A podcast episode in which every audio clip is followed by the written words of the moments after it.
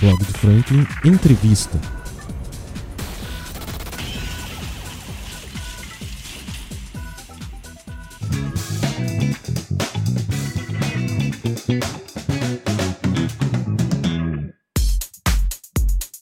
Então é isso, rapaziada. Depois de muito tempo a gente acaba voltando com papo aqui, voltando com podcast, e dessa vez num papo muito legal, que é um papo que a gente já tava esperando há bastante tempo. E, enfim, vai ser bastante esclarecedor, tem bastante coisa legal para falar, principalmente se você é de Valença. É, primeiro, antes de mais nada, obrigado pela presença, obrigado por estar tá ouvindo. E hoje a gente vai falar com um rapaz que da cultura foi para os esportes, dos esportes para os idosos e dos idosos agora para a cidade inteira, né?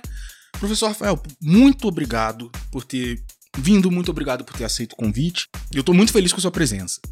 Franklin, primeiro, obrigado aí pelo convite. Essa, esse bate-papo aqui nesse podcast já tá. Já passou do tempo da gente fazer. E você falando isso, você falou um pouco da minha história. Você, você resumiu 38 anos em 5 segundos. É bom demais estar aqui nesse podcast, poder falar para uma galera que a gente às vezes não consegue chegar numa rádio, no Facebook. Mas é bom, bom demais poder falar um pouquinho, falar sobre quem sou eu, sobre as coisas que a gente está propondo para a cidade. Hoje eu estou como secretário de assistência social, mas já fui vereador, sou capoeirista, é, fui secretário de assistência social mais jovem do estado do Rio de Janeiro, mas a gente tem muita coisa boa para falar aqui para você que está ouvindo. Eu digo que eu sou entusiasta de podcast. Eu ouço o Flow, o Ticaraticast, o Charla, porque eu acho que a própria pandemia fez a gente ficar mais próximos desses canais. Por exemplo, eu gosto de pedalar, então é pedalando que eu ouço meus podcasts e eu vou me ouvir depois dessa gravação Exatamente. Aqui. Então você que, tá, você que tá malhando, você que tá na academia, você que tá fazendo uma caminhada, fica aí que vai ter um papo legal sobre Valença e sobre como o jovem pode chegar onde quiser, cara. Então, tamo junto aí, vamos bater um papo bem bacana. Então vamos começar com o pé na porta, então, professor? Vambora. É... É verdade que o senhor é candidato? Sim, sou pré-candidato a prefeito em Valença. Eu digo que ser candidato a prefeito não é um pedido, é um chamado da cidade. A gente está com um cenário muito incerto na cidade. É, eu tenho 38 anos, Frank. Então, eu, eu já tenho seis eleições que eu já votei. Então, eu disputei três eleições na minha uhum. vida, na verdade, quatro. Um você me lembra muito bem que eu fui presidente do Grêmio Estudantil da escola. Exata, é! É, é mesmo, é, Rafael! Verdade. Minha primeira eleição que eu disputei foi lá no Instituto de Educação, no Grêmio Estudantil. Meu Deus, rapaz, exatamente. E, e uma coisa que eu criei no Grêmio foi a rádio. Eu criei... A radioativa que a, a gente rádio... tocava, ah, cara! eu, eu voltei. eu voltei 20 anos no tempo nessa. Então, Rapaz. quando as pessoas falam, poxa, Rafael, mas por que você entrou na política? Por que você entrou nisso para um lado e para outro? Primeiro, eu não tenho sobrenome famoso. Na minha família, ninguém nunca disputou nada na vida em eleição. Eu falei, mas por que você entrou nisso? Primeiro, eu comecei a, a, pensar isso na escola. Sim. Pô, Rafael, cara novo, gostava de dançar, é, na época da antiga Escândalos, lembra Antigo, da Escândalos? Nossa, quem não lembra? Quem não lembra da Escândalos? a gente então... vivia lá, cara, não tem como não lembrar. É, então você que é da década de 90, 2000, você sabe, você sabe do que a gente tá falando aqui. Então, aí eu, um cara muito popular, dançava, conversava com todo mundo. Todo mundo mesmo, todo né, Rafa? Todo mundo. A gente, na época, né, Valença sempre foi uma cidade muito tranquila, então a gente sempre saía, na realidade, com 5 reais no bolso, voltava com 5 reais, entrava nas escadas. E tinha aproveitado o rolê é, todo, a noite toda. Bebi uma Coca-Cola, um Guaraná, um salgadinho. Exatamente. Isso. E aí eu fui pra escola. E aí, Rafael, ah, tá precisando Grêmio Estudantil, eu reativei o Grêmio Estudantil da escola. E aí a gente criou a rádio. E eu lembro, em 1999, primeiro Enem, a gente conseguiu um ônibus para levar a molecada para fazer o Enem em volta redonda. Nossa, que nem rolava aqui. É, nem rolava aqui. Você que tá ouvindo aqui, o Enem não era em Valença, não. Você tinha que ir lá em volta redonda, no Pandiá. E aí, eu, nisso eu comecei. Nisso eu fui pra faculdade. Eu, só para você que tá ouvindo, eu sou professor de educação física, sou especialista em geriatria e gerontologia, sou mestre pela PUC em gerontologia social. Então eu estudei Valença, Volta Redonda, Rio e São Paulo. Então a gente conhece um pouquinho da realidade em alguns outros locais. E aí eu comecei a me a despertar sobre a representação popular. Uhum. Por quê? Aí eu comecei a dar aula de educação física. Aí as velhinhas, Rafael, tem um buraco na minha rua. Rafael, eu não consigo ter direito a um acesso básico. Então, me despertou a vontade de ser o representante delas como uma pessoa para falar para elas. Justo. Porque não tinha, primeiro que não tinha ninguém. Não tinha. Eu tenho um orgulho muito danado, muito bom. Em 2003, o centro de referência, onde as velhinhas fazem ginástica, sim, aqui, no sim, antigo sim. prova, era um depósito. O deputado federal era Luiz Antônio era o prefeito na época, um grande amigo, o ex-vereador Marinho, me chamou para trabalhar com ele, e a gente, um cheio de buraco lá, a gente criou um centro de convivência para os idosos. E aí a gente começou a representá-los. Ah, precisa conselho do idoso, conselho disso, daquilo. Mas eu nunca tinha disputado a eleição, nunca tinha nem pensado. Uhum. Aí o uhum. Marinho, que eu sou muito grato a ele, gratidão não prescreve, Franklin. Exatamente. A rapaziada Exatamente. aí mais nova acha que a gratidão prescreve, ele não prescreve. Isso não existe não, real. E aí, quando ele não se reelegeu lá em 2008, a gente pensou o seguinte: precisa de alguém para representar essas pessoas. E aí, com 27 anos, Franklin, 27 anos, eu falei: não, vou ser candidato a vereador. Perdi por 5 votos minha primeira eleição. Cinco votos. E como foi, Rafa, a partir do momento em que você tomou a decisão, é, como foi essa eleição, na real? Olha, esse foi, pleito. Foi muito novo, foi em 2012, e eu falo, falei com você fora do ar. E Valença vai acontecer em 2020 em 2024 o que aconteceu lá em 2012. Você tinha cinco, seis candidatos a prefeito. Na verdade, eu não sou candidato, sou pré-candidato pré a prefeito. Pré então vou falar que estou fazendo campanha anterior. Eu faço parte de um grupo político e que ninguém faz sozinho a lugar nenhum. Eu, todo, todo mundo sabe quem eu apoiei na minha eleição para deputado, que é o deputado da cidade, os deputados da cidade. Eu brinco que eu nunca votei em nenhum outro deputado na minha vida. Uhum. Mas é, a gente, em um certo momento, a gente tem que colocar o nosso nome à disposição entendendo o momento da cidade. Hoje, a cidade ela necessita alguém com o um olhar à frente, porque Valença precisa, precisa avançar em políticas públicas. Mas, Rafael, você é secretário, por que você está falando que precisa avançar? O Fernandinho ele teve um papel fundamental que foi botar a casa em ordem. Vou te falar o seguinte: Valença hoje, o que mantém a economia da cidade é o salário da prefeitura. Sim. Nós estamos falando de cinco... E a FAA não? É o segundo maior empregador. O primeiro é a prefeitura. Uhum. A e, na realidade, primeiro é a prefeitura, segundo é a FAA e terceiro é a assistência social. Você fala, mas por que, Rafael, assistência social? Você tem uma ideia, nós temos 11.300 famílias recebendo Bolsa Família. São mais de 6 milhões de reais por mês.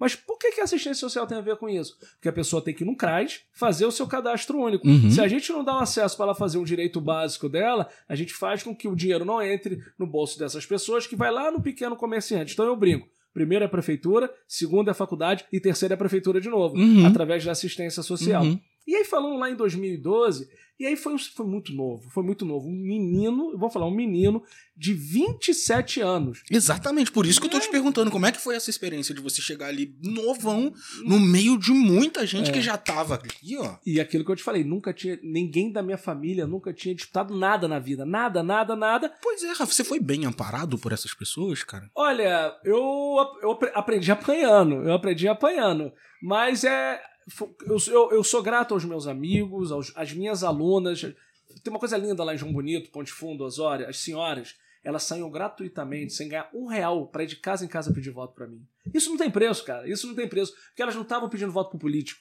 Elas estavam pedindo voto para um filho, para um sobrinho, para um neto. Eu brinco que elas me conheciam. Para melhora de qualidade de vida é, delas mesmas é, é, elas me conheceram, eu não tinha nem filho. A minha filha tem 19 anos. Aí eu resumo já. Uhum. Eu resumo a história. Então, uhum. Então, na primeira eleição que eu disputei, Franklin, eu perdi por 5 votos. Mas eu fui o décimo mais votado da cidade. Eu tive 763 votos na minha primeira eleição com 27 anos. Isso te anos. frustrou? Olha, eu vou fazer uma piada, parece dor de corno isso. Sim, sim, sim. parece dor de corno. Gente, não liga não, porque a Sara ela participa da conversa. Mas eu falo o seguinte, eu fiquei tão feliz que saíram 765 pessoas para olhar para você, cara, eu e confio no Rafael. Uhum. E, e, cara, eu tão novo nisso, isso me virou a chave da minha vida. Porque ter sido é, até essa votação em Valença, eu recebi um convite para ser secretário de assistência social em Barra do Piraí com 28 anos. Eu fui o secretário de assistência social mais jovem de todo o estado do Rio de Janeiro. Então você já tem uma bagagem grande dentro da assistência social. Por gente... isso que, que hoje está fazendo o trabalho que está, né? Por isso que eu estou aqui hoje. Eu brinco o seguinte: a gente ouve falar muita gente, ah, tem que renovar, tem que mudar tudo. Vamos pensar o seguinte, Frank, você tem um carro. Você precisa botar esse carro para andar. Mas você vai dar a sua chave do carro para alguém que não sabe dirigir? De jeito nenhum. Por mais que ele seja novo. De jeito nenhum. Jovem eu também sou, mas a gente sabe dirigir. E a gente está mostrando as coisas que a gente tem feito. Eu falo isso em todo lugar. Não está tudo perfeito, não. Tem muita coisa que precisa melhorar, mas muito se avançou também. Sim, Rafa, desculpa interromper, já interrompendo, mas assim, eu como jornalista eu recebo muitas críticas das pessoas. Em caso de ser eleito, irmão, você vai pegar um- uma pedreira. Com Tá? certeza. Você sabe disso. Eu acho que o, o político ele tem que estar perto da população, ouvindo os anseios delas. Eu digo o seguinte: eu nunca me furtei de nada. Nunca.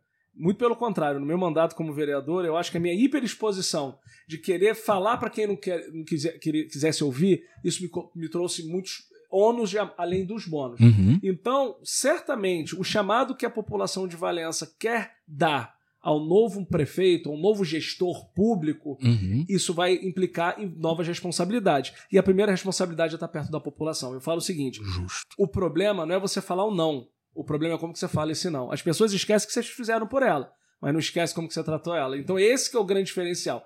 Mas voltando lá em 2013, aí eu fui o secretário mais jovem do estado do Rio de Janeiro. Rafael, mas por que, que eu fui convidado? Por causa do meu trabalho com os idosos. E a gente lá em seis meses, a gente conseguiu fazer algo diferente na, na Secretaria de Assistência Social lá de Barra do Piraí. E as pessoas em Valença falaram, mas Rafael, mas por que você nunca fez nada em Valença? Eu falei, ah, porque o prefeito de oposição tinha ganho, é, e a gente tem que respeitar. Democracia é isso. Democracia, os eleitos governam aqueles que foram derrotados. A vida é assim. Uhum. E ter sido vereador me, me deu essa experiência de você ter alguns conflitos, mas você saber que as pessoas não brigam. As ideias podem brigar, mas as As pessoas, pessoas não podem. jamais. E eu fiquei muito Justo. triste ver ultimamente como que no- as notícias sobre a cidade ter saído na televisão Uhum. Da forma que foi, né? Nos- Infelizmente, geralmente a gente tem aparecido por. nos 200 anos da cidade, eu acho que, infelizmente, a velha política.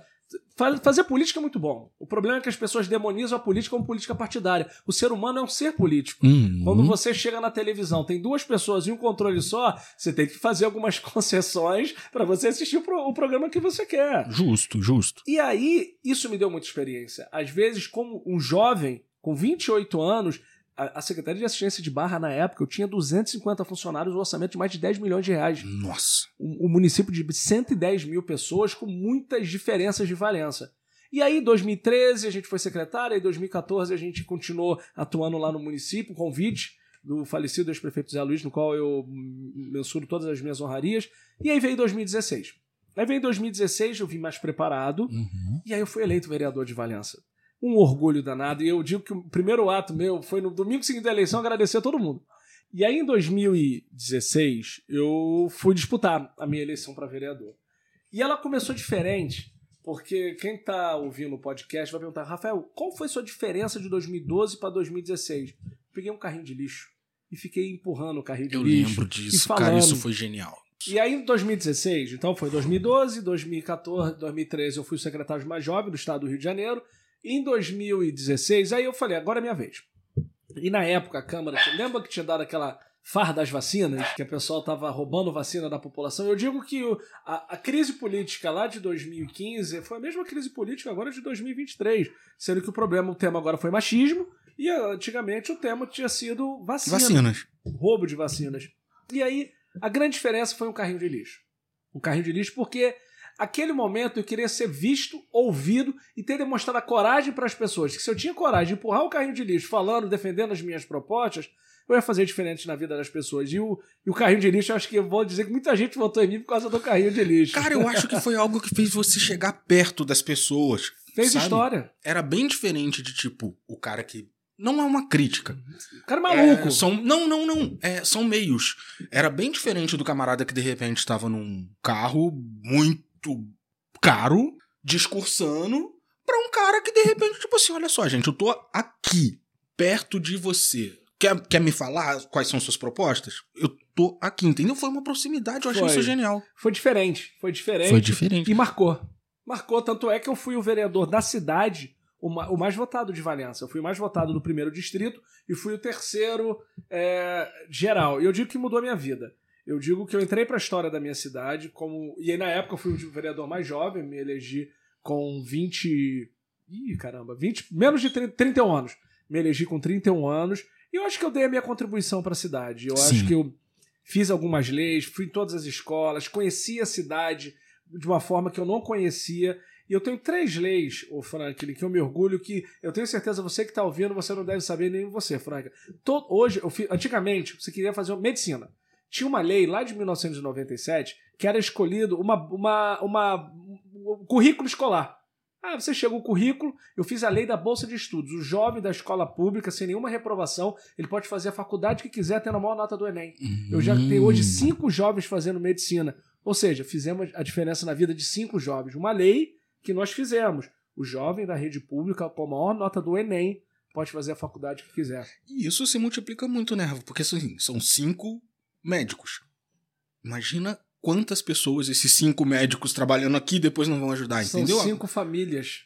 A família dessas pessoas são outras. Porque que hoje, você ser médico, hoje é muito difícil a gente pagar 10 mil reais ou passar por uma faculdade federal. Você tem que sair de Valência, você tem que manter essas pessoas. Então, É, que de todo modo tem gasto. né? são, privile- são privilegiados. Então, eu deixei esse legado. Outro legado também que eu fiz foi uma lei que proíbe aquela pessoa que tenha sido condenado na Lei Maria da Penha de ser comissionado tanto na Câmara quanto na Prefeitura. Então, antes de eu virar secretário e fazer isso tudo que a gente, a gente já se Já preocupava. tinha um olhar social, cara. E a outra coisa que eu também me orgulho muito, eu fui a Brasília umas 7, 8 vezes. Eu consegui mais de 3 milhões de reais de emendas, de emendas parlamentares de deputados indo a Brasília Ainda como vereador. como vereador, justa, muito na área de saúde. Então, eu, eu fiquei com essa marca como um vereador combativo, que ia nos locais, ah, me chamava, eu ia. E eu digo que essa parte boa minha, às vezes, me causou certos desgastes, que a minha derrota, ou eu digo, eu, eu falo derrota, eu falo que foi o melhor remédio amargo da minha vida não ter me elegido. Uhum. Porque hoje eu, eu posso estar vindo aqui falar como gestor, falar das nossas realizações com a anuência do prefeito e também não tô naquela confusão que tava lá na Câmara sobre machismo. Exatamente, Rafa. A gente vai falar A gente disso. vai falar, a gente vai falar chegar. disso.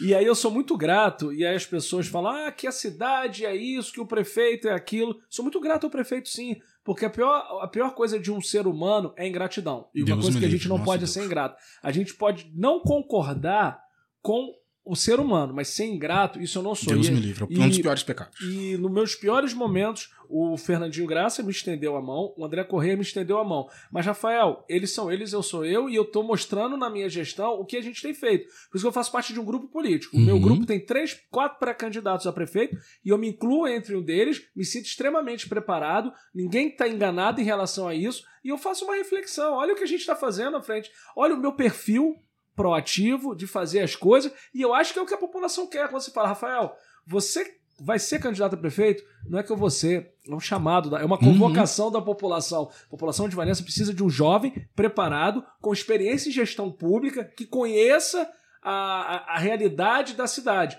Eu digo isso, Frank, não tá tudo perfeito, tem muita coisa para melhorar. Mas a gente vai falar mais à frente o que que tá antes, o que que tá acontecendo agora. Uhum. E a gente tem uma, uma, uma, uma dinâmica, e aí a maturidade da derrota faz a gente aprender lá na frente.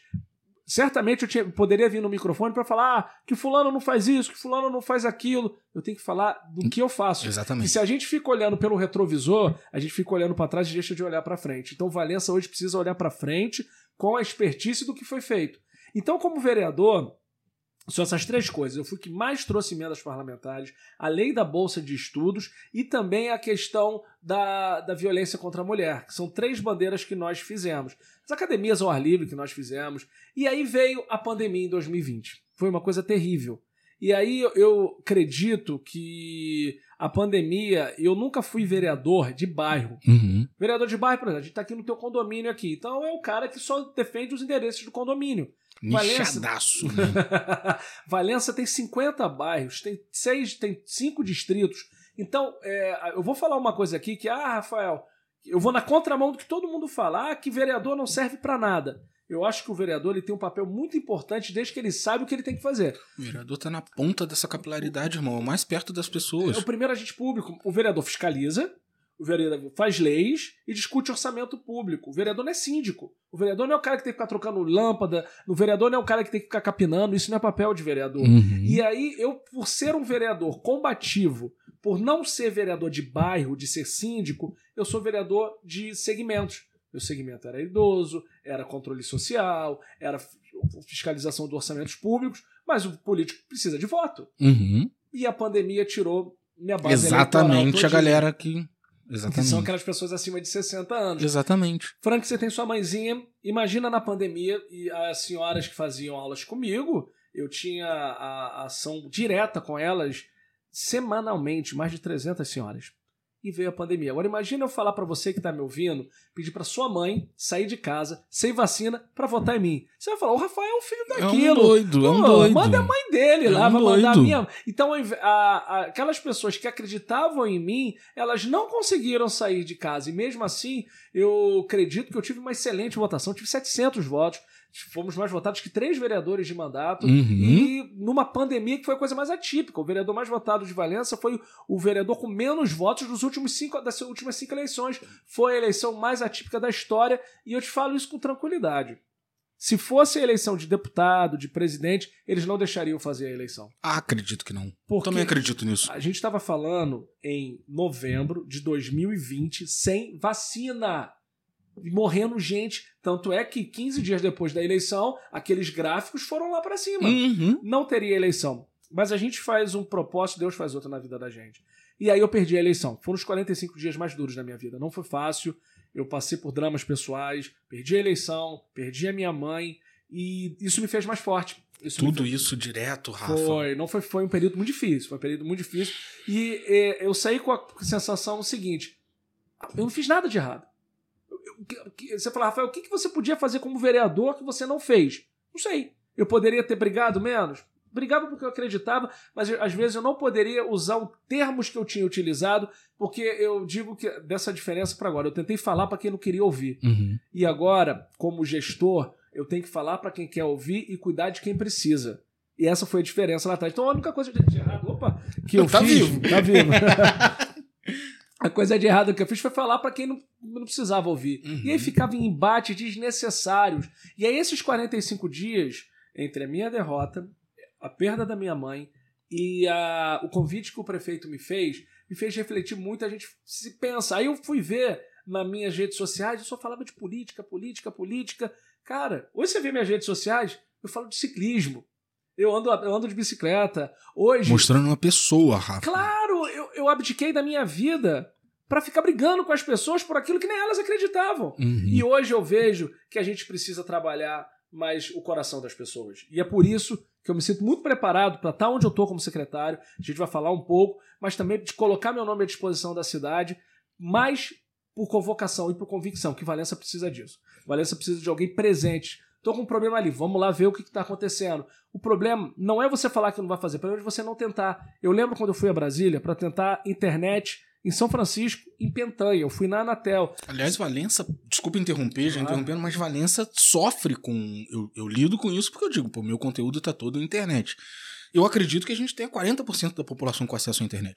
Não é algo assim? Muito disso para baixo. Disso pra baixo, né? disso para baixo. E aí existem métodos que o prefeito, o poder executivo, ele consegue criar mecanismos de você fazer a telefonia de internet. Eu tive duas lutas digitais: a TV digital e a, a- a telefonia celular. Então a gente sabe o caminho para fazer isso. Hoje a minha pasta é uma pasta vinculada às pessoas mais vulneráveis, que é a assistência Uhum. social. Mas eu vou a Brasília em setembro e eu vou correr atrás dessa questão da telefonia. Então a gente conhece os caminhos em relação a isso.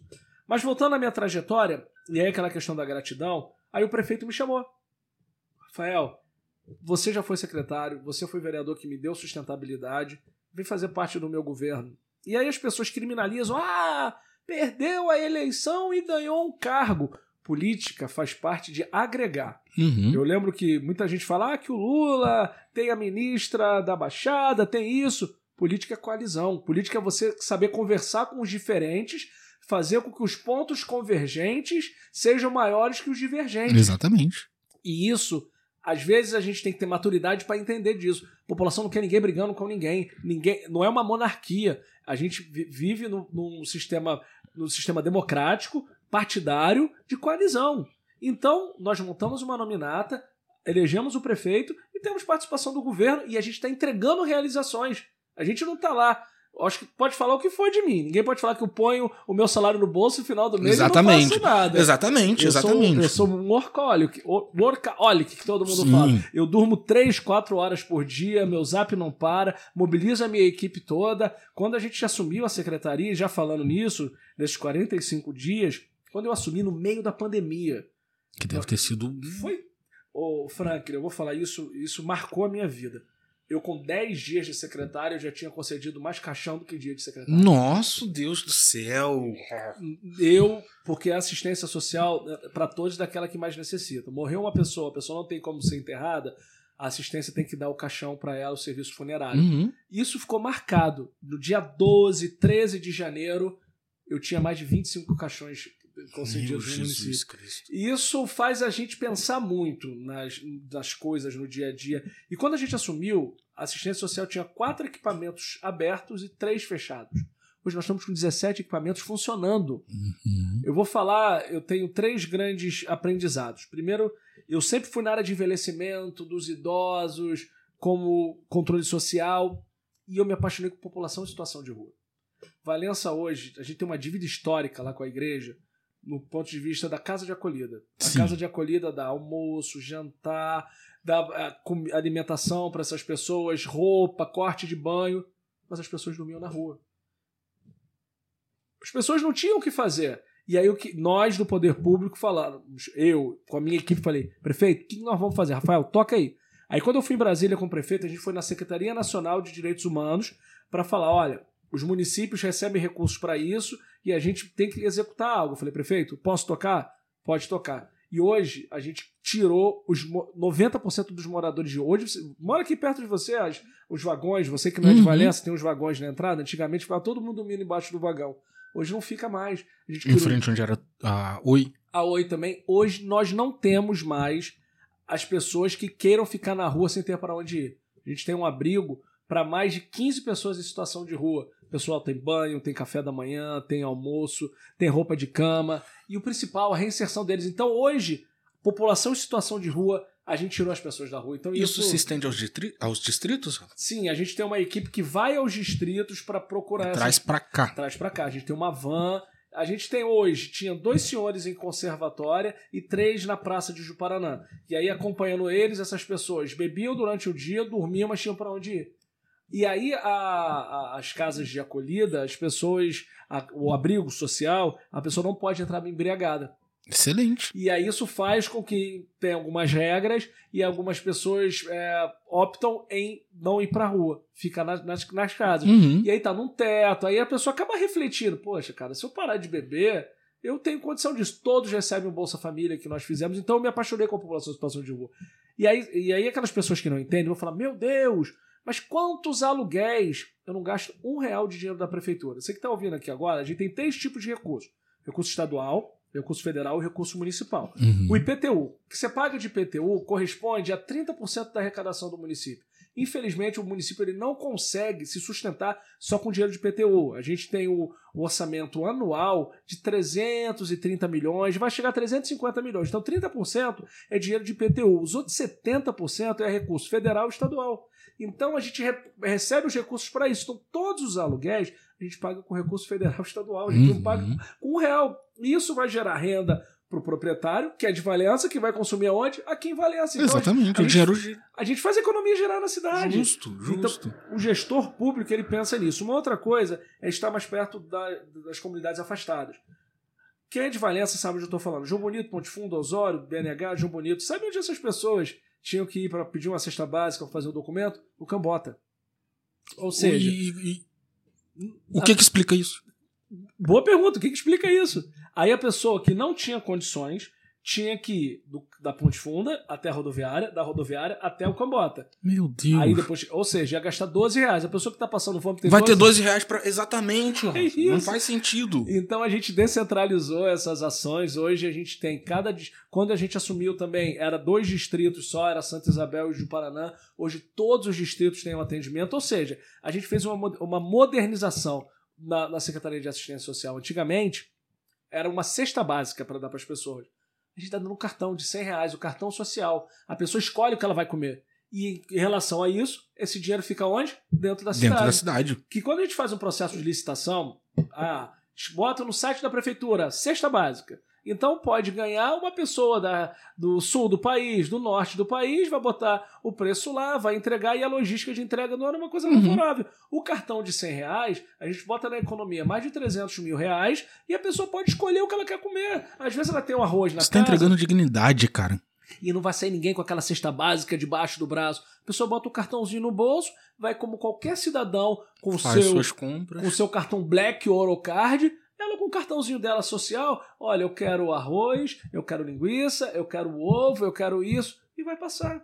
E sai de lá com a cabeça erguida, né, Rafa? O nome disso é gestão pública. É você ser gestor, é você entender o problema e chegar na solução. Volto a dizer, nem tudo tem solução é, a curto prazo, mas o gestor tem que estar preparado para isso. Então, a- o conhecimento que eu tive nessa minha trajetória que eu falei com você hoje, eu me sinto muito preparado para chegar para o meu grupo político e falar: olha, eu me sinto preparado para ser prefeito de Valença, eu me sinto preparado para ser um gestor público e eu me sinto preparado para defender um legado, porque eu entendo que a importância, a importância da gente ter representantes estaduais e federais, lutei por isso e eu sei da importância porque eu não fico só em Valença, eu vou para Brasília, eu vou para o Rio, tem um problema, eu corro atrás. Uhum. E quem me conhece sabe que esse é o meu perfil, não é um perfil é, reativo, é um perfil proativo. Tanto é que eu cheguei aonde eu cheguei. Então eu acho que Valença agora precisa virar a chave de o Fernandinho, que é o prefeito atual, ele, ele deixou a casa arrumada.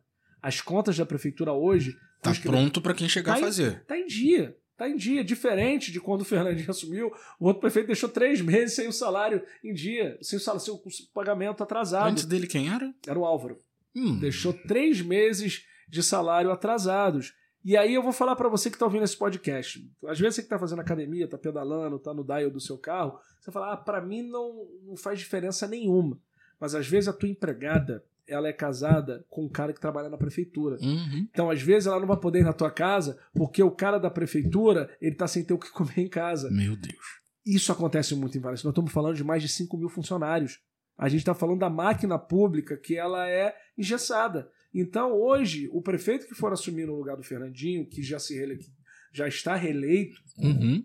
Ele vai ter uma situação menos difícil. Que gestão pública nunca é fácil. Nunca vai ser confortável, Porque né? você tem os- o, o que a população precisa, você tem os interesses políticos daqueles que se elegem vereadores, dos líderes comunitários, daqueles que vão perder a eleição, que vão ter o papel da oposição, que é importante. A oposição todo.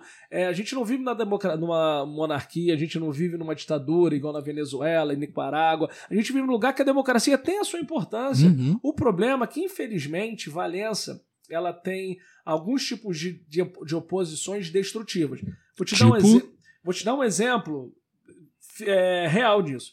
É, você lembra que em fevereiro foi a pior chuva da história de Valença? É, eu ia falar um pouquinho disso. Eu vou falar um pouquinho da chuva, até porque. Por que eu quis vir aqui? Você recebeu o pessoal do PT, eles falando um pouquinho do aluguel social. Justo, e eu queria ter uma justo. oportunidade também de falar um pouquinho do aluguel social, do que aconteceu na chuva. Claudio, meu amigo, João, pessoas fantásticas. Não é porque a gente pensa diferente que a gente. Deixa tem- de ser amigo, não Claro. faz sentido. Eu, eu lembro da eleição, ele sabe que eu não votei no presidente eu abraçava ele, irmão, é isso aí, vambora. E é isso, E a cara. política é isso, irmão. Cara, a gente vive numa cidade pequena. A gente não tem que ficar rivalizando, brigando com ninguém, porque hoje, o adversário de hoje pode ser um aliado de amanhã. Certamente será seu aliado de amanhã, irmão. E às vezes os caras vão ter uma visão de mundo diferente de vocês, mas a gente quer resolver a mesma coisa. Uhum. Não adianta ninguém ficar brigando com ninguém. E aí eu tava falando da chuva, e aí a, a coisa que mais me doeu, Frank.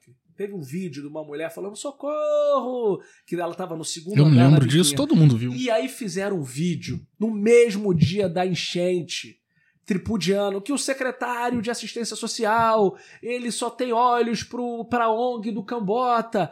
Cara, a gente tava na pior chuva da história de Valença. Uhum. Alguém parou na frente do computador pra editar um vídeo pra falar mal do secretário e do prefeito. Olha a cabeça das pessoas. É muita Franklin. maldade, é muita maldade. Isso é pessoas. uma oposição destrutiva. Em vez da. Olha, eu não gosto do Rafael, eu não gosto do prefeito. Cara, mas as pessoas. As pessoas estavam em pânico. A nossa equipe chegou em três horas. Foi a pior, a pior coisa que a gente ouviu, Franklin. É aquelas pessoas, olha, eu moro aqui há tantos anos, isso nunca aconteceu. Não. Primeira chuva foi primeira semana de janeiro. Foi lá no Carambita, que o Carambita ficou Uhum. debaixo d'água. E aí depois foi no bairro, no bairro, no bairro São Cristóvão. Isso em janeiro, na primeira semana de janeiro. São, São Cristó- Cristóvão eu tive lá. foi eu fui lá. afetado três vezes o bairro São Cristóvão. Aí na terceira semana de janeiro foi o Cambota. Na terceira semana de janeiro foi o Cambota. Só porrada. E aí depois foi o Benfica, que caiu, saiu lá da Serra da Hum, Glória. lembro, lembro. E no carnaval foram cinco ao mesmo tempo e mais a biquinha. Franklin, Nossa. imagina um- um- o Popó te- querendo te dar um nocaute. Foi assim que a gente ficou. Porque pelas, pela, a gente tem um grupo de avaliação meteorológica. Uhum. Não, ninguém deu um start nenhum, ninguém falou nada. Ou seja, pessoal, bom carnaval para todo mundo, que não chova, tal, tal, tal, tal, tal, tal. Sexta-feira de carnaval, o mundo acabou. E aí a nossa equipe foi pra rua. Em três horas, a gente estava no Benfica, a gente estava na Biquinha, a gente estava no, a gente estava no Carambita, a gente foi em todos os lugares. Franklin, 157 casas foram afetadas. Nossa. 157 pessoas que perderam tudo. Tudo. E aí, qual que é o protocolo que tem? É importante as pessoas saberem. O que, que a assistência social faz? Primeiro, ver se não morreu ninguém. Que a primeira coisa, se morreu alguém, a gente tem que dar o caixão para essa pessoa. Uhum. Eu sei que é duro falar isso, mas esses são protocolos preconizados pela Defesa Civil. Deu uma enchente, morreu alguém? Não, graças a Deus. Agora, o segundo momento, se, a- se tem água dentro da casa da pessoa, é, é pedir para que a pessoa saia de casa e você dá um material de limpeza para ela. Ah, Rafael, mas e a comida dela? Primeiro vamos fazer para ela limpar a casa dela. Uhum. Se a casa tá suja, Não se- tem nem. então é dar o material para ela. Depois dá um colchão para ela ter onde dormir e depois dá o alimento para ela. Então esses são os segmentos. Ah, ela não tem onde ficar. Você dá um abrigo para que ela possa ficar até que ela tenha a condição de voltar para a residência dela. E caso não tenha essa condição, Rafa? Aí a gente paga o aluguel social, é onde a gente vai entrar. O que, que é o aluguel social? O aluguel social é uma lei de 2011, onde aquela pessoa que mora em uma casa própria, que ganha até dois salários mínimos, a prefeitura paga o valor de 500 reais durante dois anos para ela poder se re- recuperar. Antes da enchente, o município de Valença pagava cinco aluguéis sociais. Hoje nós temos 18 pessoas no aluguel social. Muito 18 bom, pessoas que o município custeia isso, é um direito dela. Mas para ver que foi. E aí uma coisa, ah, Rafael, por que, que demora? Franklin mora aqui no seu bairro. Deu problema aqui. Eu não, preciso- eu não posso escolher onde você quer morar. Você que tem que procurar isso. Uhum. Ah, mas a pessoa tá fragilizada. Eu não posso tirar um cara de Juparanã para levar para Santa Isabel para ele morar. A gente dá todo o suporte, a gente dá toda know-how para que ele possa fazer isso, mas foi um processo muito doloroso. E lembrando, era sábado de carnaval. Uhum. Nós- O que já dificulta mais ainda. E, e Franklin, como a gente não tinha o, o alerta de chuva, a gente falou com os nossos fornecedores para ficar tranquilo. Porque eu não vou ficar lá na assistência social com 200 colchonetes no, feriado. eu não vou Sim, ficar com sim. kit de higiene, porque eu, deu Isso é problema. uma valia, né? Isso é Eu, uma... eu ligo pro meu fornecedor, fornecedor, olha, deu esse problema. Aonde que eu iria conseguir? No sábado de carnaval, 200 colchonetes e 200 kits de higiene. Foi uma coisa terrível. E aí que eu falo da importância de você ter apoio político. Nós ligamos pro André Correia. André Correia, o que, que a gente vai fazer? Não, Rafael, liguei pro governador, ligou para tal, chegou o kit de limpeza, chegou os colchões, a nossa equipe trabalhou o carnaval inteiro, inteiro. Eu não tô me vangloriando em relação a isso, não. Às vezes, se fosse um outro momento, as pessoas iam se ajudar e algum gestor ia falar: ah, meu Deus. E aí eu te falo da minha derrota. Quis Deus, quis o destino que fosse eu o secretário na pior chuva da história Valença. Uhum. Tinha que ser eu. Porque Uhum. se fosse outro, será que teria uma ação tão proativa igual nós fizemos? Não é olhando para trás, mas fica uma reflexão. Eu sou um camarada que eu me lembro muito das redes sociais, Rafa. Então, realmente via, eu posso testemunhar que realmente teve uma resposta muito rápida. Verdade, é verdade. A gente estava lá. Eu lembro da, da enchente do Cambota. A enchente do Cambota era 7 horas da noite.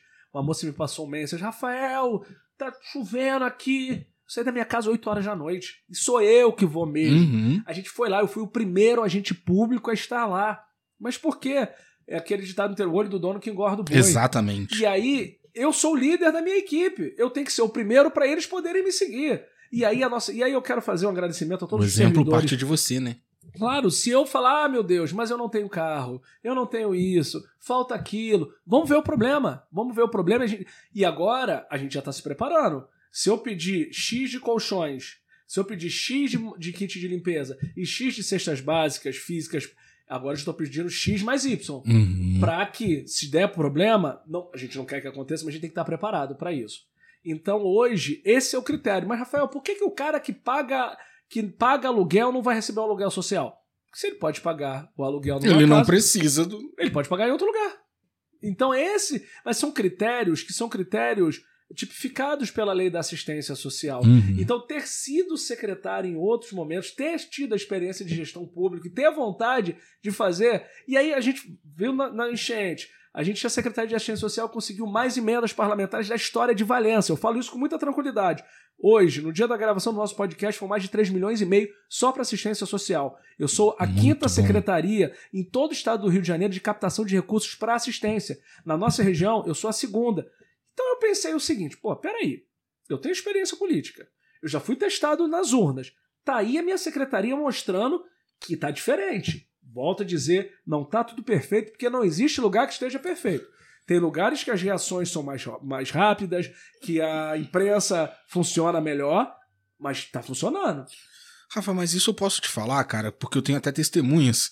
É, Eu ouso dizer que, se não o, o, o- de toda a história, pelo menos dos últimos 20 anos, você realmente tem sido o melhor secretário de assistência social que a cidade teve.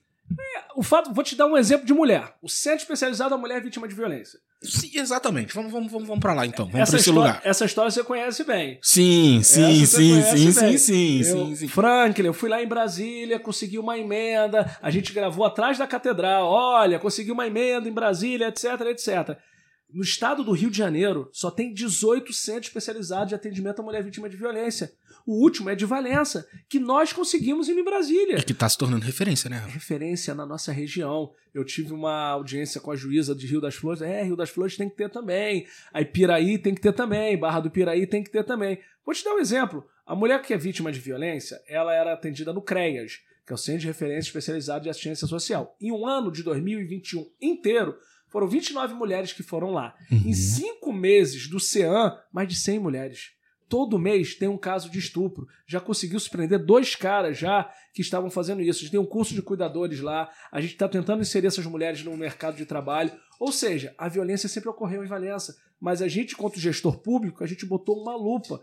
E é aquilo que eu te falei. Mais pessoas, né, também. É, a gente fez um. é, claro que todo mundo é a favor do concurso público. E a gente fez uma coisa inédita na assistência. Eu fiz um processo seletivo por prova. Uhum. Porque todo mundo fala, ah, indicação de A, indicação de B. Não. Eu quero, eu quero que as pessoas passem por mérito, que venham trabalhar conosco para a gente capacitar os melhores. Então, eu quero os melhores do meu lado. Então, o Centro Especializado da Mulher é um marco na cidade de Valência. Quem quer que seja o prefeito, que tomara que seja, que seja eu, mas mesmo se não for eu, eu duvido ter alguém com peito para Não falar. mexe. Ah, vamos fechar. Eu- pode botar em outro lugar. É um legado, irmão. Isso aí, isso aí vai ficar pra sempre. É o Centro Especializado da Mulher. Eu abri para a população de rua. Quem vai botar os moradores de rua? Ah, vamos botar todo mundo pra... E eu most... vou botar na rua de novo. E a gente mostrando que é, é sem gastar dinheiro da prefeitura. Uhum. É gastando dinheiro fora. Então, é... e nisso me deu know-how para hoje eu vim aqui no teu podcast para falar pro meu grupo político, para você que tá me ouvindo, que tem um pré-candidato a prefeito sim, que é jovem, que tem a experiência, que faz parte de um grupo político que eu entendo ser o melhor para a cidade. Uhum. Que às vezes a pessoa vai pegar o microfone, que ele não presta, que ele é isso, que ele é aquilo, tudo bem. Ninguém presta, mas o que, que você já fez e qual que é a tua proposta para frente? Vou te dar um exemplo básico. Nós fizemos um abrigo para moradores de rua. Certo. Por que, que a gente não vai fazer um abrigo para cachorro e gato? Vamos dar um exemplo básico. Eu sofro muito com isso. Eu, pra passear com a minha cadelinha aqui, dependendo da situação, dependendo do dia, eu tenho muita dificuldade com cachorros que estão na rua. irmão. E a gente é, é como proposta. E eu, eu falo isso porque. O que, que eu tenho? O que, que tem um morador de rua com cachorro e gato? Que tem muito morador de rua que tem como seu melhor amigo um cachorro. Uhum. E aí ele vai pro meu abrigo, Mas o amigo dele. eu tenho que deixar ele na garagem, eu não posso deixar ele pra dentro. Eu não deixo na rua também, não, tá? Protetores, eu não deixo ele pro lado de fora, não. É, É, eu posso deixar. Mas se eu fiz um abrigo para morador de rua, por que, que eu não posso fazer um abrigo para cachorro e gato? justo. Então, Justo. mas é só você ter experiência na gestão pública que você consegue fazer isso. Então é por isso que hoje eu me sinto preparado, Franklin. Eu nunca tive tão motivado na minha vida. Acho que eu tive mais motivado que naquela eleição de 2016 que eu perdi por cinco Uhum. votos. Porque eu acho que eu tenho um chamado na minha cidade. Se eu fui escolhido para ser o secretário de assistência social na pior crise da história de Valença, Isso Eu- te capacitou pra. Totalmente. E volto a dizer, sou muito grato ao prefeito Fernandinho, ao André Correia, a todas as pessoas que podem ser muito criticados. Mas hoje, Valença, ela tem uma segurança e, e- e por conta disso. Muitas pessoas vão pegar o microfone para brigar. Ah, que ele faz isso, que ele faz aquilo, mas a gente está mostrando realização e eu sou, eu quero ser o perfil daquilo que a população enxerga. Um jovem preparado e com muita vontade de trabalhar. Então é por isso que o meu nome está à disposição. Pode ser que eu não seja. A minha vontade é ser. Sim. Tem- a minha vontade é essa, mas uma ovelha sozinha, ela acaba sendo presa fácil de outros lobos. Uhum. É, mas se a população quiser uma pessoa com o meu perfil, eu não tenho dúvida que o nosso grupo vai saber escolher que o nosso nome é o nome mais preparado para ser prefeito de Valença. Hoje saiu uma pesquisa. Não Sim. foi hoje? Essa semana. Essa semana, certo? Certo. E você tá com. Em Tá. terceiro lugar. Sim, sim. A, a gente teve acesso a uma pesquisa interna que eles não estão publicando. A gente ficou de seis, sete nomes, a gente ficou em terceiro, com uma diferença de menos de quatro, cinco pontos para o primeiro colocado. Fiquei muito feliz que a gente está sendo muito bem aceito pela periferia e a gente precisa ter esse diálogo maior com os jovens. Você que é jovem, é, procura saber, conhecer um pouquinho mais sobre o que a gente está fazendo na secretaria, o que a prefeitura está fazendo, porque a gente entende que você é que paga o nosso salário. A gente faz mais do que a nossa obrigação e a gente precisa estar mais perto dessa, dessa turma, porque a gente quer abrir esse diálogo, porque eu acho que é importantíssimo essa interlocução. Mas eu preciso agora também deixar uma crítica. Por favor. Principalmente ao jovem é bem difícil chegar até veículos da prefeitura, site, é, perfis e encontrar essas informações lá, encontrar isso lá. Verdade. Então, assim, é- eu- entendo, óbvio, a gente tem que convocar os jovens, beleza, galera, vai lá, vai no site da prefeitura. Mas não tá tudo lá, cara, e nem tá tudo muito claro. Sem dúvida. Então, assim, a transparência tem que ser tudo e é uma falha. É uma falha. Foi o que eu falei. A gente tem que fazer uma meia-culpa e estar atento. Onde é que tá essa galera? Tá no não tem, perdão, mas não tem uma preocupação também em fazer um conteúdo que agregue, que traga o jovem. É, uma, é, um- é um, é um desafio. A gente ainda tem mais um ano e meio de governo e eu acho que a gente tem que ter. E se realmente a nossa pré, volto a dizer, pré-candidatura, ninguém tá pedindo voto, nada. Pode ser que mês que vem mude tudo, mas a gente tem que ter uma plataforma específica pra, pra galera abaixo de 24 anos. Rafa, mas agora, é, ok, decidiu, tá pensando já mais lá na frente, beleza? Já definido, candidatura instalada e vamos correr atrás. Suas primeiras ações, cara. A eleição vindo, Uhum. caneta na tua mão. Acabou a eleição. Pra onde a gente vai? Fazer uma reforma administrativa profunda na prefeitura. A gente tem que fazer uma reforma administrativa. Vou te dar um exemplo claro e objetivo. Hoje os distritos, eles não são informatizados. A gente tem que informatizar a prefeitura inteira. Uhum. Porque aí a gente vai se aproximar, às vezes, a pessoa de, uma, de um celular. Vou dar um exemplo que eu fiz na assistência social. Criei o Zap Social. Às vezes a pessoa Uhum. num Zap, para ir lá no CRAS, para fazer um cadastro único do Bolsa Família, Pode resolver por ali. Tem que, a pessoa tem que levar o CPF, a identidade, comprovante de renda, comprovante de residência. Às vezes a pessoa ia lá, ah não, esqueci um documento. Às vezes pelo Zap você faz isso. Então, Resolve tudo, cara. Primeira coisa, reforma administrativa e modernizar a ação da prefeitura. É a primeira coisa que tem que ser feita. Essa reforma não vai mexer com. com... Tem que mexer, né? Tem Pois que- é. E aí, cara?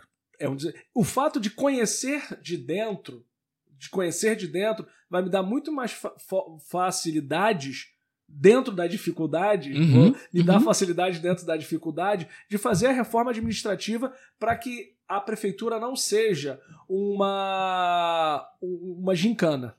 Eu falo, Excelente. é uma gincana. O que que é gincana?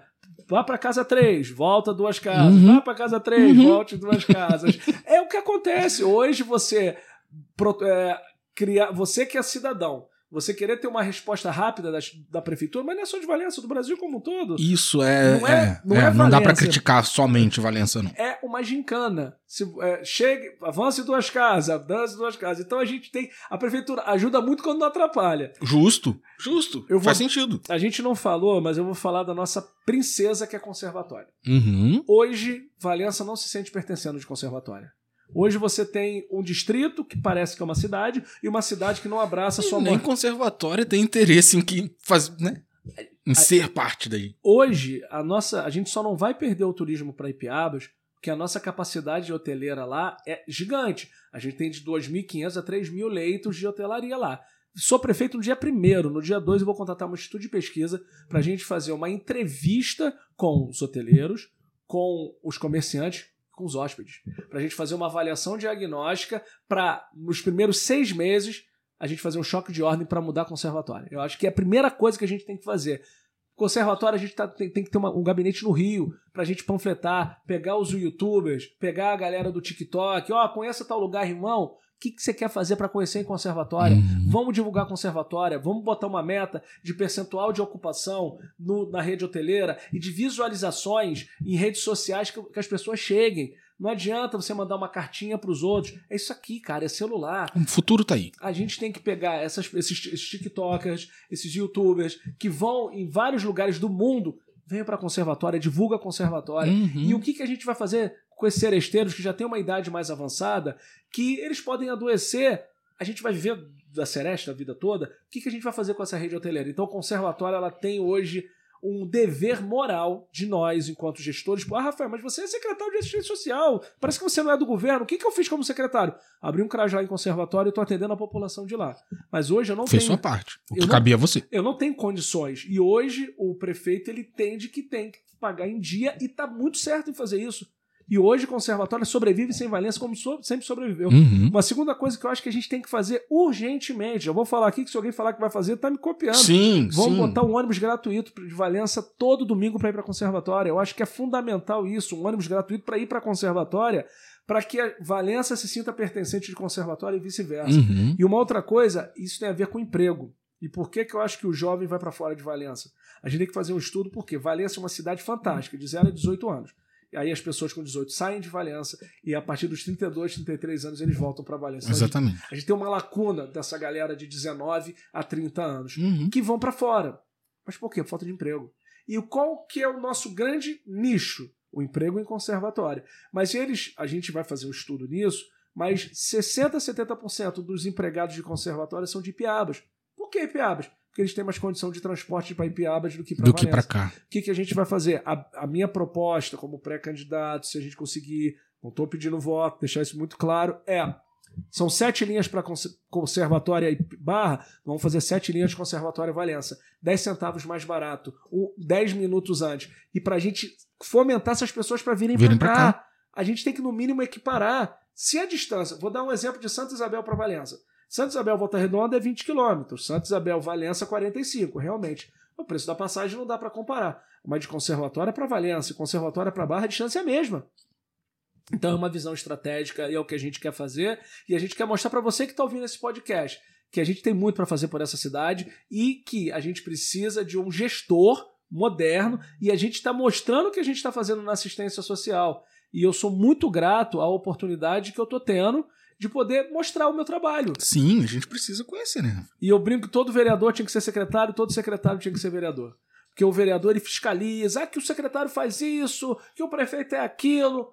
Dá a caneta. Quer ver uma pessoa. Sentir na pele, né, irmão? Quer ver uma pessoa dar o poder para ela. Exatamente. Quer ver uma pessoa dar a capacidade dela gerir alguma coisa. Que às vezes Exatamente. a pessoa, eu quero ser prefeito de Valença, eu quero ser prefeita de Valença, tá? O que, que a pessoa, quando teve a oportunidade de fazer, ela já fez? Ah, mas ela nunca teve oportunidade. Ah, mas será que a oportunidade é só no poder público e na iniciativa privada? Uhum. O que, que a pessoa, como pessoa, ela já construiu na vida dela para que ela possa, olha, eu, como pessoa física, eu contribuí com isso. Que você não ter oportunidade na rede pública não quer dizer que você não pode fazer. Justo. Eu, como profissional liberal, eu consegui criar o maior número de idosos fazendo atividades físicas na cidade toda, mais que o governo até na época. A gente apoia, a gente apoiou a sociedade civil, uma ONG, que é a ONG do Mestre Tota, que ela tem de Sim. mais de quatro. E seria um dia legal você trazer ele aqui, Franklin. Sim, sim. Vou, vou, vou entrar em contato com ele. São mais de 400 crianças recebendo alimentação, reforço escolar, jiu-jitsu, capoeira, violino. Então, hoje, a gente. Mas por quê? Porque a gente. Eu sou capoeirista. Não parece não, mas eu sou. Eu, sou Eu me lembro. É, Você lembra? Eu me lembro. Eu parece lembro. não, mas eu sou. Então. Terra gente- firme, pô. Isso mesmo, terra firme. Na época da rádio da escola. Exatamente. Eu falo assim, respeita a minha história. respeita a minha história. Então, é, o fato da pessoa nunca ter tido um cargo eletivo nunca, não quer dizer que ela não pode mostrar o que ela sabe o que fazer. E é por isso que eu estou muito motivado, estou feliz. Eu acho que eu nunca tive tão motivado na minha vida, Franklin. Eu acordo todo dia com vontade de fazer mais. Eu tenho os dados de quantas pessoas eu atendo de Bolsa Família na cidade. No primeiro ano, foram 6 mil pessoas ati- atingidas de 2021. Em 2022, foram 11 mil pessoas que a gente atingiu.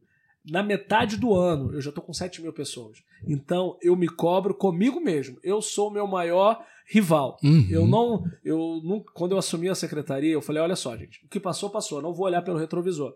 Eu não tenho que ficar falando, ah, que o fulano fez isso. Não, eu tenho que falar de mim, porque eu sou o que mais me cobro e eu acho que é isso que você que está ouvindo aqui precisa. Você precisa ter um jovem e, certamente, porra, eu não conheço o Rafael. Quem que é o Rafael? Vai lá nas minhas redes sociais, Facebook, Professor Rafael, o meu Instagram é arroba professor Rafael com dois L's. Meu TikTok é Rafael515555, a mais que 5, não é número nenhum, tá? Vai falar, já tá pedindo. Não, estou. Não, calma, É o gente. meu Instagram, tá? é o meu TikTok. Meu Twitter é Rafael Tavares. Então, eu tento estar em todos os lugares. E volto a dizer, a proatividade é o que vai fazer a diferença nessa cidade, é fazer a diferença pra mim. E você que não me conhece, pode se me conhecer, pra gente bater um Lógico, papo, né? Lógico, lógico. Rafa, é, falamos de conservatório, Sim. certo? Mas aí a gente ainda tem quantos distritos? Gente- Cinco? São cinco distritos. Cinco E distritos. aí? Seu olhar pra eles? Valença, a gente precisa ter um poder de integração. Tem que ter um, um poder de integração entre todos os, entre todos os distritos. Isso é, é muito importante. Cada distrito tem a sua, sua característica. Vamos falar de Parapeúna. Parapeúna hoje, a gente precisa olhar para a maior fonte de renda sazonal, que é o carnaval. A gente está falando em Rio Preto, que a gente pega de 6 a 7 mil pessoas lá em Rio Preto. Essa- essas pessoas vão para Parapeúna, desculpa a palavra, utilizam um banheiro de Parapeúna, Uhum. sai uma brigaiada da- danada no ônibus de Parapeúna e Parapeúna não ganha nada com isso. Então a gente tem que pensar estratégias de fazer o carnaval na parte do dia e da tarde para pegar a grana daquela galera que esteja lá, Uhum. para que o pequeno produtor, a pessoa que tem um- o comércio dele possa faturar que o dinheiro do carnaval é são dois, três meses que ele vai dar um sufoco. Parapeúna também tem uma diferença de creche, não só Parapeúna como Valença como um todo. Então, uma, uma proposta que a gente entende ser importante para Parapeúna é creche e aproveitar o carnaval. Pentanha, a gente tem que ver a parte cultural lá de Pentanha, naquela cachoeira que é lindíssima. Pentanha nessa época do ano, se tivesse algum incentivo, alguma coisa pra lá, deve ser uma coisa maravilhosa, Rafa. E, e, e aí, quando eu falo da vantagem do prefeito atual, continuar a política da questão das estradas rurais. Você que está ouvindo aqui o podcast, a gente tem a maior malha é, de área de estrada de chão. Agora que eu estou andando de bicicleta, eu vejo isso muito bem. Ver realmente, A né? gente está falando de 70% das estradas de Valença são de chão da estrada rural. Santa Isabel são mais de cento e poucos quilômetros. Então, é, é continuar a política do prefeito de estrada rural, que é onde o cara expõe o leite, é onde ele dá o pequeno emprego para ele. Então, Pentanha é continuar com isso e dar uma fomentada naquela questão lá da, da cachoeira, que eu acho que é importantíssimo. Juparanã está no novo momento. Juparanã está toda asfaltada. Uhum. Juparanã, ela, a gente conseguiu revitalizar a, a estação ferroviária com o CRAS. Eu consegui da MRS uma doação para que a gente possa reformar o CRAS para sair do aluguel e para o imóvel próprio. E Juparanã tem uma característica muito diferente. A proximidade dele de Vassouras aproxima ele totalmente de Vassouras. Mas o que, que a gente tem que fazer? Eu não preciso, eu não quero trazer o morador de Juparanã para cá. Uhum. Por que não? Porque a quantidade de moradores lá de Juparanã ela se sustenta. Eu tenho que lutar para ter um banco 24 horas de Juparanã. Eu- a gente tem que lutar Para as ter- coisas terem lá. Porque Juparanã, ela... Juparanã, gente, a gente está falando de um lugar que tem mais de 5 mil pessoas. Então, é, diferente de conservatório, que a distância para a sede é, é- é semelhante do local mais próximo, Juparanã já está a 5 quilômetros de Vassouras e está a 21 de Valença. Então, Hum. eu tenho que incentivar dentro do distrito condições para que eles permaneçam lá.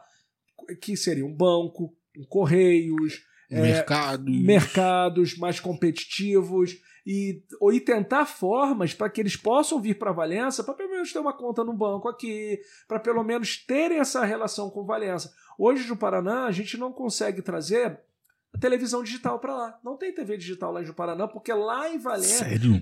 foi feita uma pesquisa do, da Anatel, eles não conseguem ter informação da Rio Sul aqui. Eles têm que ter uma parabólica ou TV a cabo. Não, as notícias de Valença não chegam Não chegam lá. não chegam em Juparaná. Então você que. Então, o Juparaná a gente tem que pensar de forma diferente. E a, a minha forma descentralizada, eu acho que toda, toda semana o chefe do executivo tem que estar no distrito. A gente tem que ouvir as pessoas. tem que- Hum. O agente público não tem que ter medo de ser vaiado. Não tem, se foi vaiado é porque fez por ódio. Mas se, Né? for, se for vaiado, fala, desculpa, vou trabalhar para melhorar em relação a isso. Porque é, é quem pode fazer. Uhum. Eu lembro quando eu era vereador, toda quarta-feira era dia de Juparanã, toda terça-feira era dia de conservatória. E eu tenho lá na, na minha planilha, eu tenho 17 equipamentos de assistência. Toda vez eu vejo, opa, não fui lá, tem que ir lá. É o olho do dono que igual. Chegar igual, perto realmente das pessoas. Ver né? pro cidadão, ver o que está de dificuldade. Por isso que a primeira coisa é fazer uma reforma administrativa para a máquina pública andar mais rápido. É a primeira coisa, e isso na assistência a gente já conseguiu fazer. A gente Uhum. tem algumas repartições da, da administração pública, que já é uma coisa anterior ao Fernandinho, que funciona de meio-dia às 5. A assistência funciona de 8 da manhã às 5 da tarde. Então, Excelente. eu já. A gente tem que trabalhar, cara. A gente fez um concurso. Quem fez o concurso. Então, a gente. A assistência hoje trabalha de 8 da manhã às 5 da tarde. Alguns departamentos trabalham menos tempo. Uhum. Então, isso. Ah, mas o funcionário não gosta, tá? A gente põe outro para lá e, é, e a máquina tem que girar, porque é o cidadão, através do seu imposto municipal, estadual, federal, que paga isso. Então, falei de Pentanha, de Parapanhona, de Juparanã e Santa Isabel. Santa Isabel também é uma outra realidade. Santa Isabel, pela assistência, a gente botou um ônibus gratuito, não sei se você ficou sabendo, da Serra da Mutuca, que quebrou, caiu a Serra da Mutuca. Cara, eu ouvi alguma coisa, mas não cheguei a ver nada. Não... Vamos, só- você que está assistindo, a, ouvindo o nosso podcast, você que é de Valença, sabe até o pedágio de Seropédica? Uhum. Nós estamos falando em 80 quilômetros. De São Bento de Santa Isabel até a, a sede de Valença, é como se você saísse de Valença até o pedágio de Seropédica. A distância é a mesma. Faz a experiência. Então, aquelas pessoas que pagam imposto igual a gente que está aqui, ele tem que andar 75 quilômetros, 80 quilômetros para vir a Valença. Às Caramba. vezes ele tem que pagar 50 reais de táxi para ir de São Bento de Santa Isabel, que eu vou lá amanhã, no dia depois dessa gravação, até Santa Isabel, e depois vir de Santa Isabel até Valença. Então a gente tem que criar uma maneira de integrar essas pessoas para gastar menos, para tentar pelo menos chegar até Santa Isabel. Uhum. Fomentar o produtor rural. Valença hoje produz 21 mil litros de leite ano.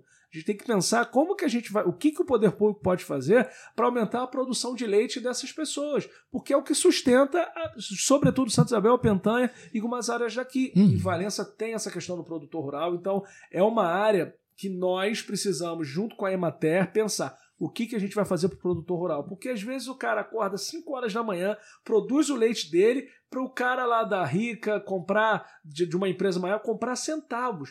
Então a gente tem que pensar como fazer para aumentar o produtor rural. Então Santos, Santos Isabel é diferente também. É, a gente está falando de uma localidade que tem 2.500 pessoas. Cada lugar uma lupa diferente, né? É, Valença é um lugar muito difícil de governar. É muito difícil. Então, quem está achando que é fácil, se a assistência social já foi difícil, Imagina. Imagina Santa Isabel. E aí a, a questão da Serra da Mutuca, que lá de Santa Isabel até Volta Redonda dá 17 quilômetros.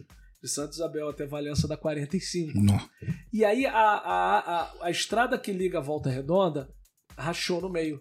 Então eles estavam sem ter o acesso. Então a gente, sensibilizado com isso, demos- cons- conseguimos um ônibus da assistência social que gratuitamente leva eles de Santa Isabel até o lugar da fenda.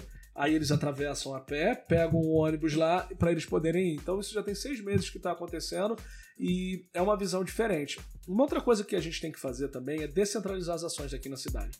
Não pode o morador da Ponte Funda ter que ir lá na garagem da prefeitura para pedir alguma coisa. Nós já dividimos a cidade de zonas administrativas pelo CRAS. Uhum. Hoje o cara lá do- da Ponte Funda, ele é Ponte Funda, Osório, João Bonito, BNH, ele pega aquela ponte da- do, do Matador até Santa Inácia.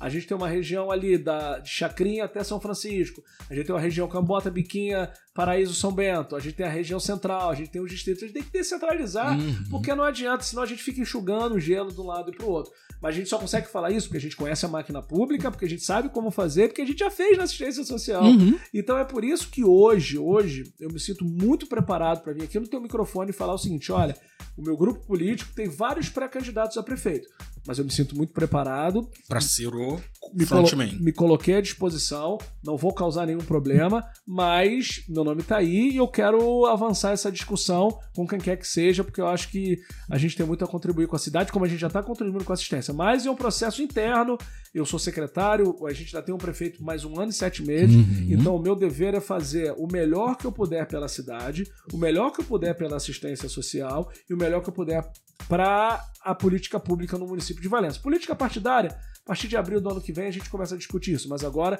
minha cabeça e o foco é principal para fazer mais que ontem, menos que amanhã pela assistência. Rafa, eu abri uma caixinha de perguntas no Instagram. Eu também abri aqui. E chegou uma pergunta que, por coincidência, era uma pergunta que eu já ia te fazer, porque ela realmente ela engloba o meu mundo. Sei. Né? É, o Plínio tá perguntando aqui, cara, o que, o, o que você faria para expandir a malha de internet na cidade? É, o 5G para você é algo que, tipo.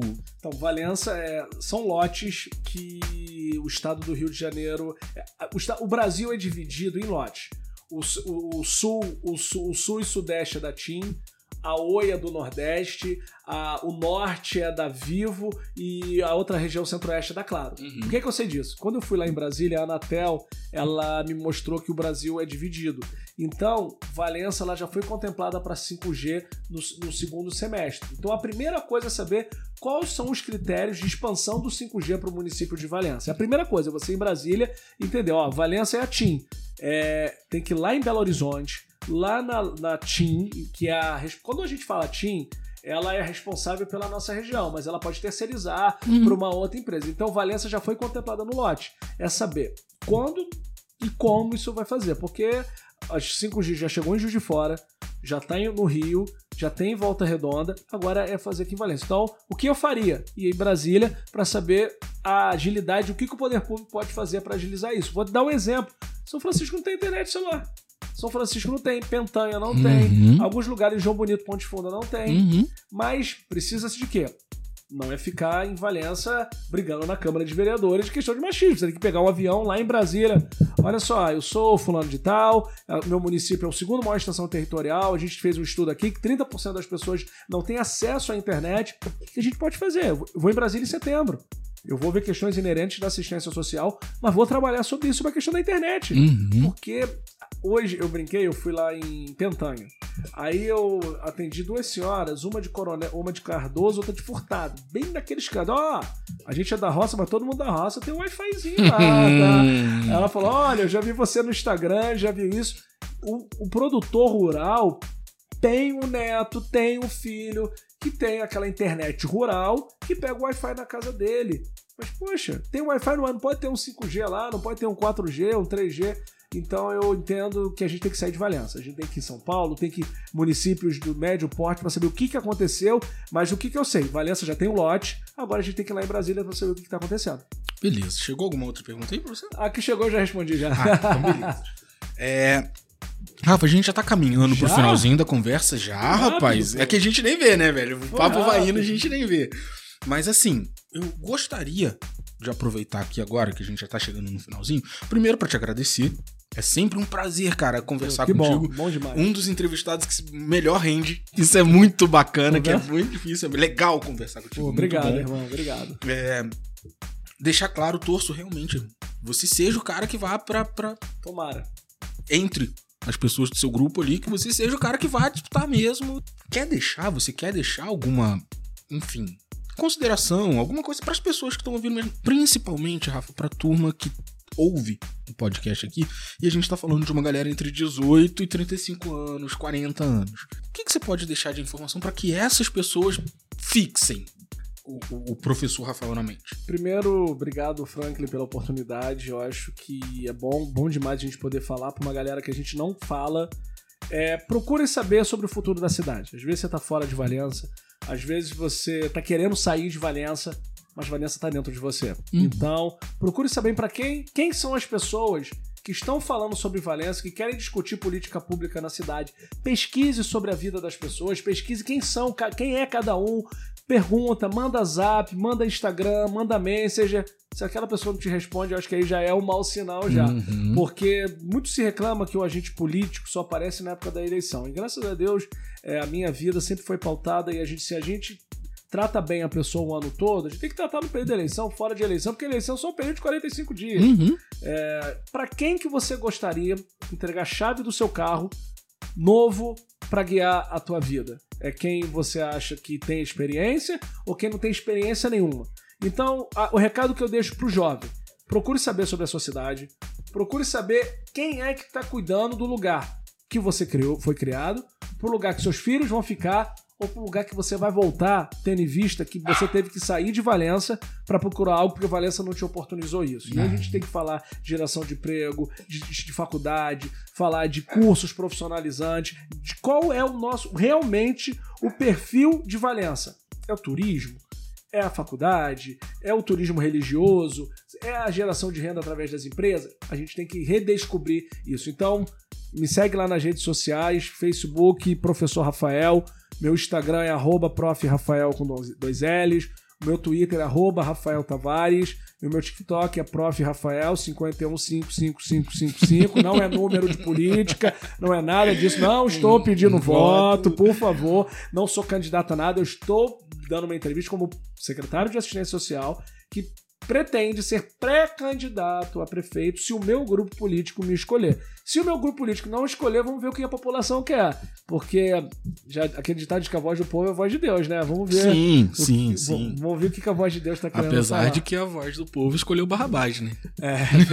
mas, e depois mas, se arrependeu, né? Mas, mas o povo mudou de lá para cá. É, ou não mudou? mudou? Não, mudou ou não bem, mudou? Mudou bem, mudou bem. Graças a Deus.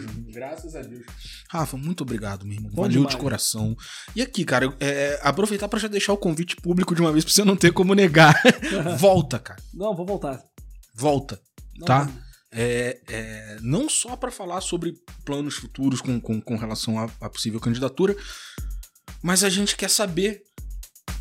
Tá? Ah, e antes de encerrar, é, é, sua veia social vai permanecer? Tem que permanecer, óbvio. Tem que permanecer. A gente, a gente não pode mudar por conta da onde a gente vai. A gente tem que continuar sendo a mesma pessoa, fazer. E, e, aí a responsabilidade é maior, né? Tá disposto a brigar até com as pessoas que talvez estejam à sua volta para bater eu, pé e fazer isso valer, irmão? Eu sou o cara da convergência agora, eu não sou o cara da divergência. Quem quiser, isso aí acabou, né? Quem quiser brigar, Foi o tempo. Quem quiser brigar comigo, briga com o Rafael Antigo, que esse aqui agora ele quer ponto de convergência em cima da divergência. Excelente. Quando, um, quando um não quer, dois não brigam. Se o cara quiser brigar comigo por uma coisa que ele acredita, vamos chegar no ponto de convergência para a gente chegar onde precisa chegar, que é o atendimento à população. Excelente. Meu amigo, muito obrigado de novo. Rapaziada, muito obrigado por ter escutado aqui. Vocês quiserem procurar um pouco mais, se estiver ouvindo pelo blog, corre lá no Spotify, é só colocar blog do Franklin que vocês vão encontrar todo o conteúdo lá. Se estiver ouvindo pelo Spotify, só pesquisar e quiser saber um pouco mais, é só pesquisar www.blogdofranklin.com e você vai encontrar o, o, todo o material que tem no site também, que tem no blog também. Foi um prazer imenso poder ter vocês aqui nesse papo com a gente e até a próxima. Valeu! Muito obrigado de verdade a você que escutou até agora. Se você gostou desse tipo de conteúdo, se inscreve no nosso canal para não perder nenhuma atualização. Para sua maior comodidade, o podcast do blog está disponível em todas as principais plataformas de áudio. Estamos no Spotify, SoundCloud, Deezer, Apple Podcast. Espero de verdade que você tenha gostado e até a próxima. Valeu!